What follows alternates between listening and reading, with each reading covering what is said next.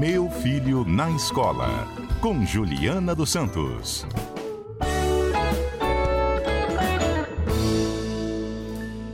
Professora Juliana é pedagoga, participa aqui às terças-feiras, nos ajudando nessa relação criança, pai, escola, filho, professor, professor, pai, enfim. Como é que a gente pode ajudar nossos filhos a desempenharem melhor na escola, ajudar também os professores, ajudar as escolas, por que não? Tudo bem, professora Juliana? Tudo bem, boa tarde, Mário, equipe toda, os ouvintes. Estamos nós aqui nessa tarde de homenagem ao Roberto Carlos, mas aprendendo sobre escola também. Cheio de emoções. Semana passada a gente falou aqui sobre educação para alunos com necessidades específicas. E eu me lembro que a gente falava necessidades especiais. E a senhora nos corrigiu, falou, não é mais especiais. Por que, que agora se fala específicas? Pois é, imagina, você tem um conjunto de situações dentro da, da escola.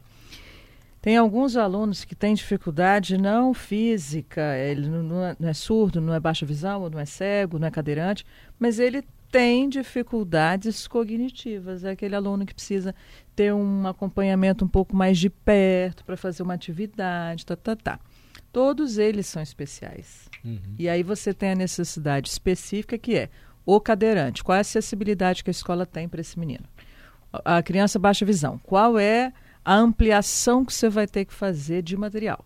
Então você precisa, primeiro, entender que todos ali têm a especialidade, digamos assim, e você enquadra dentro das necessidades específicas do grupo das específicas desse acessibilidade, surdo, enfim, e cego, e também ele se torna especial quando não é nada físico, mas entra dificuldade da, da, cognitiva mesmo no processo de construção da aprendizagem. Entendi. Então hoje o termo mais, não vou dizer correto, mas o termo mais preciso ou adequado é necessidade específica. Específica. É assim que a gente deve falar. É, porque aí, por exemplo, quando o aluno ele tem é, alguma dificuldade, por exemplo, física, a gente até tem uma legislação que é, é pessoa com deficiência, que aí já é outro nome, né? Sim. pessoa com deficiência. E aí você também vai dizendo quais são as deficiências que ele tem para a escola se adequando para que ele avance na aprendizagem de acordo com é, a situação dele. E hoje a senhora vai trazer para a gente disciplinas que deveriam ser aplicadas na prática. Isso. Eu não sei se eu posso dizer extracurriculares ou fazem parte do currículo e, na verdade, não são tão na prática assim como deveriam. Primeiro você podia trazer uma lista dessas disciplinas.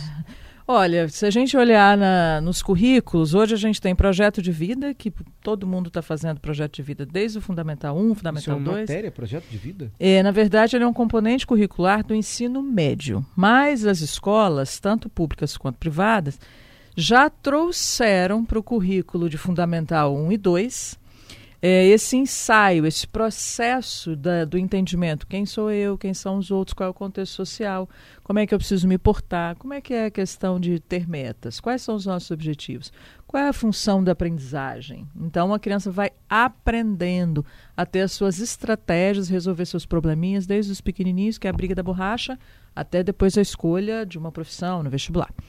Então, projeto de vida. É uma disciplina. É uma disciplina. Tá ali. Começa agora na quinta série, sexta série. É, aí a gente não fala mais série, né? A gente fala ano, primeiro Desculpa. ano, até o nono ano, primeira, segunda, terceira série do ensino médio. Qual é o professor que dá essa disciplina projeto Pois é, essa é uma grande questão. Por quê? Quem dá essa disciplina são os professores de português, matemática, história e geografia. Que muitas vezes não têm a menor formação para trabalhar, por exemplo, com os alunos, perfil empreendedor, ferramentas de inovação, componentes psicológicos para que essa criança tenha condições de resolver conflitos, tomada de decisão, é, trabalhar o agir à vontade dela. Muitas escolas dão uma formação para eles a partir do material que adota. Por exemplo, adotei a editora X. Essa editora X dá uma formação de professores que não é uma formação, mas uma informação, porque é só sobre o material. E aí elas tocam, as escolas tocam. O que a gente precisaria, de fato, era uma formação do professor para que ele entenda todo esse processo do que é o projeto de vida e aí sim ele iria para a sala de aula trabalhando nesse processo. Mas a gente parece que está sempre apagando incêndio, sempre fazendo as coisas em cima da hora. E aí uh, os professores assumiram essa disciplina, para às vezes para aumentar a carga horária ou não, e aí vão tocando. Mas muitas em muitas situações sem o preparo para isso. Tá, projeto de vida é uma dessas disciplinas. Outra. Empreendedorismo. Hoje, muitas escolas trabalham empreendedorismo também, desde pequenininho, tá? Primeiro ano ao terceiro. Adianta trabalhar se não praticar? Não adianta nada. Por quê? A gente precisa que eles entendam de orçamento, entendam de negociação, entendam de persuasão, porque eles vão ter que vender o produto, enfim, ideação, prototipar, é, fazer todo um processo para chegar a um produto que é um copo que eu quero vender, digamos. Só que eles vivem isso, mas cadê o momento da venda? Cadê o momento que ele tem lá na escola, por bimestre, trimestre, semestre, para mostrar o produto, a produção que foi feita. Às vezes fica na sala de aula e ele acaba desinteressado, porque é mais um trabalho de sala de aula. Quando deveria ser, de fato, um desenvolvimento para esses meninos que hoje cada vez mais vão mudando de profissão. Agora eles são engenheiros, depois eles fazem comunicação, depois eles fazem design gráfico, enfim, eles vão trocando o processo. Né? E isso é super comum hoje, é normal. Não é igual a gente que ficava numa carreira 10, 15, 20, 30 anos, às vezes na mesma empresa eles têm essa mudança constante. Uhum. Então, eles precisam ter o preparo para isso. Como empreender, empreender numa empresa, empreender como CLT, dentro da empresa de alguém, que é o intraempreendedorismo. Isso tudo faz parte de uma colocação para ele no mundo do trabalho. Eu estou achando tão interessante ter essas disciplinas hoje, assim, no quinto ano, no sexto ano, tanto o projeto de vida como o empreendedorismo. empreendedorismo. É... Perdoe repetir a pergunta. Qual é o professor que está dando empreendedorismo hoje?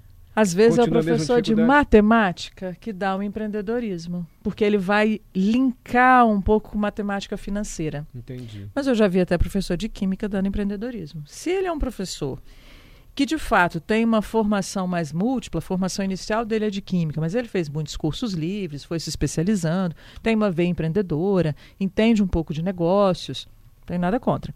Mas o que, eu, o que eu bato sempre na tecla é como a gente está estruturando, qual é o projeto, programa da escola, para estruturar os professores para ministrar essas disciplinas. Senão fica só mais uma. Projeto de vida, empreendedorismo, daqui a pouco outras disciplinas. Pode ser, professor? Pode.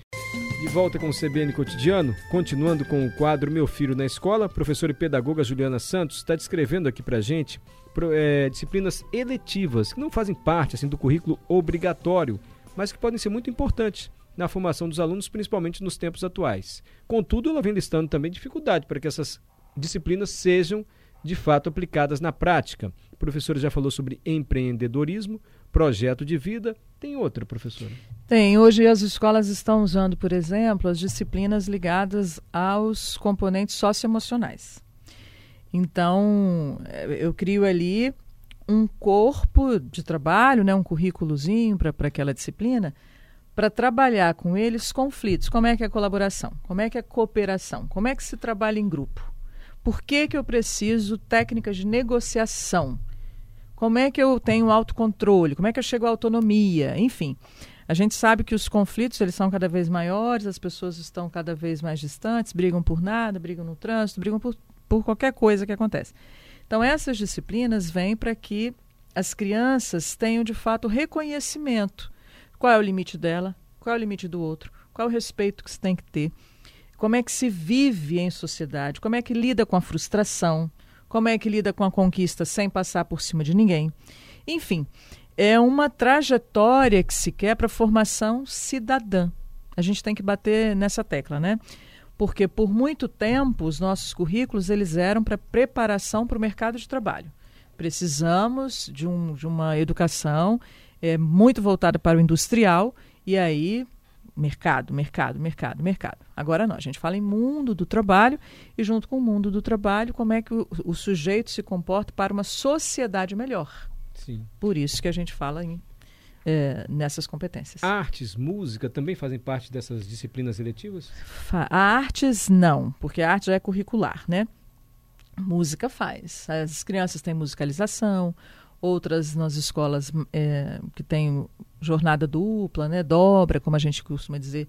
É, tem aula de música, que é uma outra experiência. Aí entra uma experiência com matemática, por exemplo. A música e a matemática tem tudo a ver. Tudo a ver. Então eles precisam, a gente precisa juntar isso. Por muito tempo a gente colocou as disciplinas em caixinhas. É a caixinha do português, a caixinha da matemática, a caixinha da história. Só que a própria base, a gente falou semana passada do BNCC, ela já vem com essa discussão das competências gerais. Como é que eu vou atingir as competências gerais? Para isso, eu vou juntando as disciplinas. Por isso que transformamos em áreas: área de linguagem, área de matemática, área de humanas, área de ciências da natureza. O que parece muito melhor para o ensino, você fazer essa junção, você, junção das É, disciplinas. é. Você deu um exemplo fora do aqui de um filme, por exemplo. Você pode fazer um sim, vídeo. Sim. Por exemplo, vou trabalhar com um projeto de curta-metragem, com crianças, adolescentes, seja o que for. Está todo mundo com o celular na mão produzindo conteúdo. Só que eu vou produzir um conteúdo intencional. Eu quero fazer um curta-metragem. Posso juntar ciências barra biologia? Claro. Quais são os materiais necessários que não vão agredir a natureza? Qual é a sustentabilidade desse projeto? Olhando para isso. E aí eu falo em sustentabilidade, eu trago a matemática. Como é que a gente faz orçamento? Quantos orçamentos? Como é que a gente compara esses itens? A gente está eh, fazendo orçamento do mesmo produto em lojas diferentes? Porque as crianças têm que saber disso. Como é que elas se comportam? Aí vem a física. Como é que é a lente, a luz, o som? Como é que eu junto isso tudo?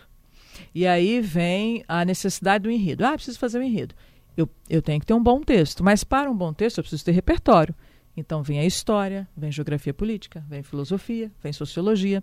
A gente tem como pegar um único projeto envolvendo todas as disciplinas naquilo que nós podemos contribuir para que esse aluno abra o pensamento e não tenha mais o pensamento encaixotado. Isso favorece o aprendizado, sem dúvida. Muito favorece, faz com que os alunos eles tenham múltiplas inteligências, que é um assunto que a gente precisa bater sempre, desenvolver múltiplas inteligências desses alunos. Professora Juliana, quem está nos ouvindo pode pensar, na escola do meu filho não tem isso não.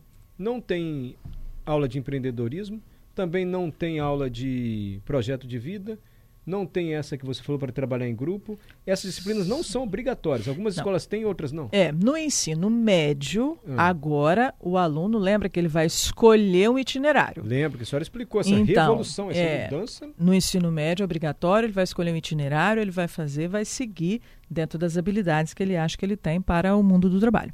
No Fundamental 2, elas são eletivas mesmo, não são todas as escolas que têm, algumas já estão trazendo isso numa visão de inovação da educação, para que a gente oportunize para os alunos um outro crescimento em outras áreas que ele precisa, tá? Mas não é obrigatório ainda, então vai muito do currículo da escola, como é que ela monta isso, qual é o perfil de aluno que ela quer entregar para a sociedade. Essa é a professora Juliana Santos. Sempre a professora participa aqui uma vez por semana, às terças-feiras, nos ajudando muito nessa relação estudante-escola-pais. Professora, obrigado mesmo, viu? Obrigada a vocês, até terça que vem, se Deus quiser. Pelas informações, orientações, análises e pela simpatia também. Ai, gente, vocês são muito agradáveis. Obrigado, professora. Hoje também é dia do índio. Isabel mandou um comentário deveras pertinente e atual. Quem dera se os nossos índios estivessem vivendo nessa paz e tranquilidade da música da Maria Bethânia.